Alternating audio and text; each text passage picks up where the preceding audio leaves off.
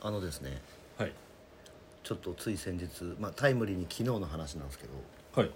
なんかあのふるさと納税とかってはいはいはいやってます、原さんまあまあちょくちょくはいでなんかうちもそういうの全然僕僕は無頓着なんではいうちの奥さんがですねはいまああの年末かなあれ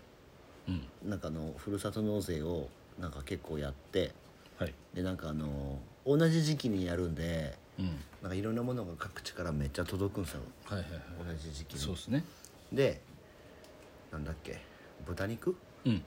豚肉をなんか宮崎産のなんか割といい豚肉がはい4 1キロおおまあまあですねそう入ってるやつでなんかめっちゃいいやつが結構安くってはいなんか買えるから頼んだんですようんでも案の定ですねうちのあの冷凍庫たちはうん常にパンパンなんで、まあ4キロなんて届いたら入れれないんですよまあそうですよねそうでじゃあそれをどうするかって話になってうん僕あの母親が去年、はいあの亡くなった実家が近くにあるんですけど、はいそこにまあでかい冷蔵庫があるんですよああまだ動いてるんですかそう動いてます電気は止めてないんで、はいでなんかそこのなひなんか珍しくひらめいたんですよ、うんそこに入れとけばいいやんかっつうっんて、でお母さんとこの冷蔵庫借りに行くわって言って、なんかまあ月に1回お参りに行く時にはいはいは肉を持参して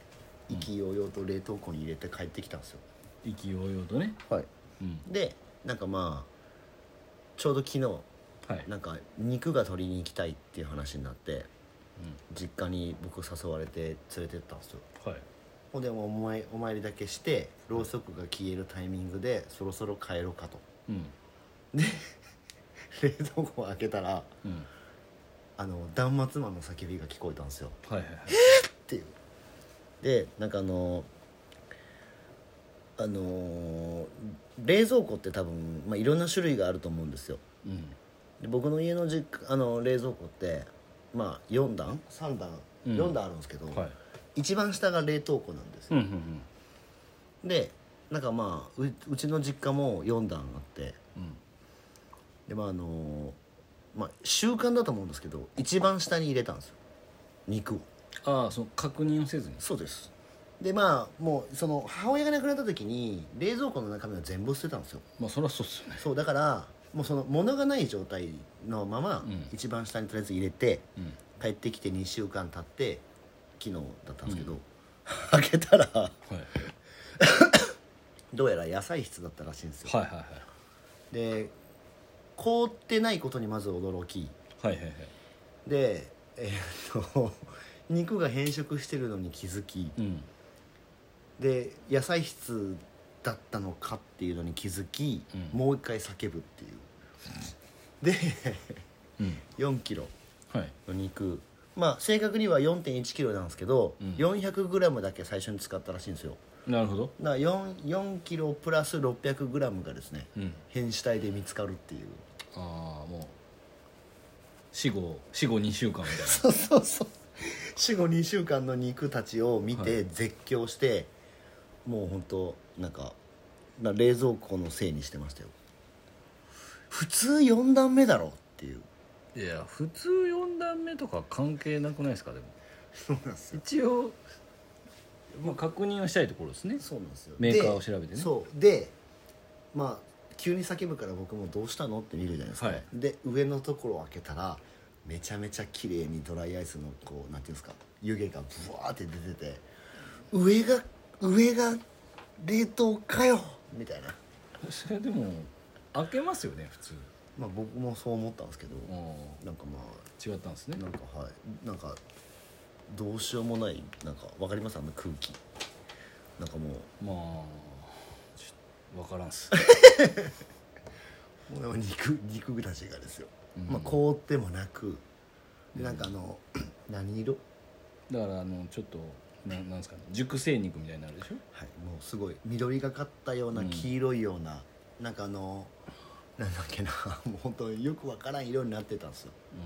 ほんでもううん発酵してるやつっすねそうっすでもう全部使えないからって言って、うんまあそれを袋に入れて、まあ、持ってきたんですけど家に帰るまでずーっと落ち込んでたんで、もうしゃあないよねってもうどうしようもないじゃないですかどうしようもない誰も悪くまあ誰も悪くないことはないですねお前が悪いよねっていう話にいなやって、まあ誰もってかまあマリさんしか悪くないですけどそうなんですよ完全にそうまあただまあ豚としてはですようんまあね食用のラインで生まれたからにはやっ食ぱべりられるために死んだのにねそうなんです食べられもせずにただの生ゴミに捨てられるっていうかわいいまあ豚の気持ちにもなれよっていうこれはもう枕元に立たれますねそうですよ本当にだからあの、ただまあその2万ぐらいしたらしいんですよ宮崎に2万だけ納税したっていうなるほどねいい話ですよいい 話すごくいい話そうだからねちょっと本当にまた来年買うって言ってたんですけど、まあ、冷凍庫2万でちっちゃい冷凍庫買った方がいいんじ ゃないマジでまず、逆にね、うん家に冷凍庫ね、家にまずちっちゃい冷凍庫買えばいいですでもあの、ね、ふるさと納税って同じタイミングで来るから、まあ、いつもなんですよだからあの入れないからスタッフの冷凍庫に入れてえマジですか僕あの期限期間分けて頼みますよそれちょっと言ってもらっていいですか嫁になんかあの同じタイミングで同じものを頼むからいっぱいでそうそうそうだからこうそのなどれぐらい納税したらいいか分かるじゃないですか、はいだからこうなんか3段階ぐらいに分けて頼むんですよ多あ分のた例えばこうななんですか今だとババーベキューはいはいはいに向けてとか、はいで正月に向けてとかはいって言って頼むんですよはいまあ、そういうのができるタイプじゃないんですよねなんかまあその時期だからやんなきゃいけないやろうで、まあ時期のやろうは時期でやんなきゃいけないはないから、まあ、全然いいんですけどいや僕もはいまあいいんですけどただまあちょっと、違和違和感ですねそうっすまあ肉を無駄に捨てたっていうでそれでまあその生姜焼きをやる予定だったんですけど、うん、まあ、帰ってきて息子に開口一番うん「お前の生姜焼きはなくなったぞ」って言ったらもう叫んでましたね えっつってそりゃそうですよそう「お前はもう今日魚だ」っつって言ってしょうがないです絶対嫌だっつって言ってましたけどっていうね、まあ、とりあえずあのパーシャル室っていうかまあ野菜室とうん冷凍庫はちゃんと見てくれよっていう教訓ですよこれ皆さんになるほど、はいまあでもあのまずドライこうあの冷気がねはいチェックすれば大体わかるとは思うんでそうだからまあノールックで入れてたんですね多分能力はダメですね習慣は怖いよってことですねあそう本当それ、それがもう本当に教訓になったんでちょっと皆さんねちょっとあの新しい冷蔵庫に入れる時はちょっとあの冷えてる度合いをだって言ってましたもんその何にも入ってないと冷凍庫って冷えないのかなって言ってましたから わかります物が入ってないそとれそれそれなんですかそれは入れた日に言ってたんですか違う違う発見した時に変死体のせいをなんかもうもなんかもう冷凍庫冷蔵庫のせいえにでしよもうでも向井さんが冷凍室開けたらちゃんと、あのこう氷のあれはついてたんですつよいてねましたついてましたそれ冷凍庫ですよねそうですだからその物が入ってないと冷やさないのかなっていうなんかその性能のせいにしようとしてただから受け入れられなかったんです多分その現実をねそうそうそう現実はでも入ってなくても冷凍庫は冷えてますっ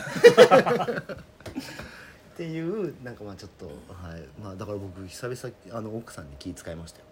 本当ですかだからあの帰りにあのファミリーマートであのフラッペ買ってあげましたもんこれ飲みなっつって2万の冷蔵庫買った方がいいですマジではいちょっと気をつけてくださいもうはいはい行行ききまましすょうかはい行きますかサロン経営者のたまり場へようこそ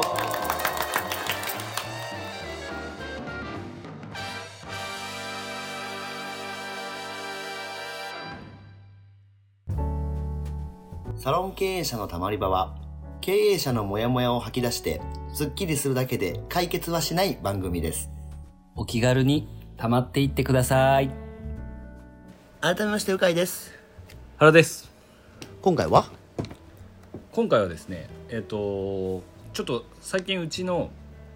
求人の LINE 登録が割と、はいまあ、順調にはい増えてまして、はいまあ、店舗数が多いんで、うん増えるのは一応あるんですけど、はいまあ、今戦略的にどういうことを取っているのかっていうことを、うんえー少しお話ししていこうかなとそういうのを出してくれるんですねあそうそルうそうースリーさんの伸びてる秘密がまあ求人が今のところ今2人決まってましておえっと、7月と、まあ、その次が11月ぐらいはいはいはいに入るのかな、はいまあ、問い合わせはちょくちょく来てるんですけど、まあ、今結構あの鵜飼さんのとこも多いと思うんですけど掛け持ちで応募してくる子が多くてああまあそうでしょうでね先に決まっちゃったんでっていはいうスタンス、でぼうちの場合は基本もう面談して即内定出さないんですようんうんあのあじゃあもう一回考えて また本当来にたいと思ったら本当に働く働くこうと思ったらまた連絡くださいっていうふうはいにスタはいはいンスを取っていて、うんはいまあ、それはいろいろその完全にこっちがちゃんと主導権といううんか、うんうんを取れるようにお願いしてまで働いてもらわないっていうことをはい一応心がけてやってるんですけど、はいはいで今その打ち出し方としては2種類あって、え一つはインボイスはいはいが始まるので、はいい、でいろいろこううちの応募とかでヒアリングしてて多いのが業務委託今は業務委託なんですけど、はいまあ、結婚とかうんされて、30歳ぐらいになって、はいまあ、ちょっとまあ売り上げも伸び悩むというか、はいはいまあ、そもそもそのもう業務委託って自分の時間を使うかうんどうかで売り上げが決まるので,、そうですよねはい、で若い時はいいんですけど、はい35とかになってくるとちょっとこうなんかこのままで大丈夫か、うん40歳になってもまたこれか、これをキープしないと要は給料がキープできないっていう、はいはいはい、で家族ができたらこれキープできないじゃんっていう現実に、でジレンマに陥るんですけど、はいはいはいで、まあ、家族がいるとやっぱり保証だったりとか、うんまあ、女性の場合は特に社保入ってた方が絶対、まあそうですよねまあ、どう考えてもいいとは思うんですけど、はいはい扶養だったりとか、はいはいまあ、報奨が手厚いので、はい子供を生まれる場合はですねはいでそれが一つですね要はでインボイスって結局面倒くさいから、うんまあ、要はめちゃくちゃ会社側がインボイス分を持つのかはい持たないのかで結構数パーもう変わるのでそう給です料ねが、はい持つところはまあ一定数出てくるとは思うんですけど、まあ、そうするとそのえ今までこのパーセンテージ返してくれてもよかったやんっていう話にはなると思うんですけど、うんまあ、一つがインボイスで心が揺らぎそうな業務委託の方向けはいはいはいのパターンともう一つはあのちょっと時短社員うんはいお子様がいるけど保育園に預けれる中で、えっと時短社員だと10時6時、はいはいはい、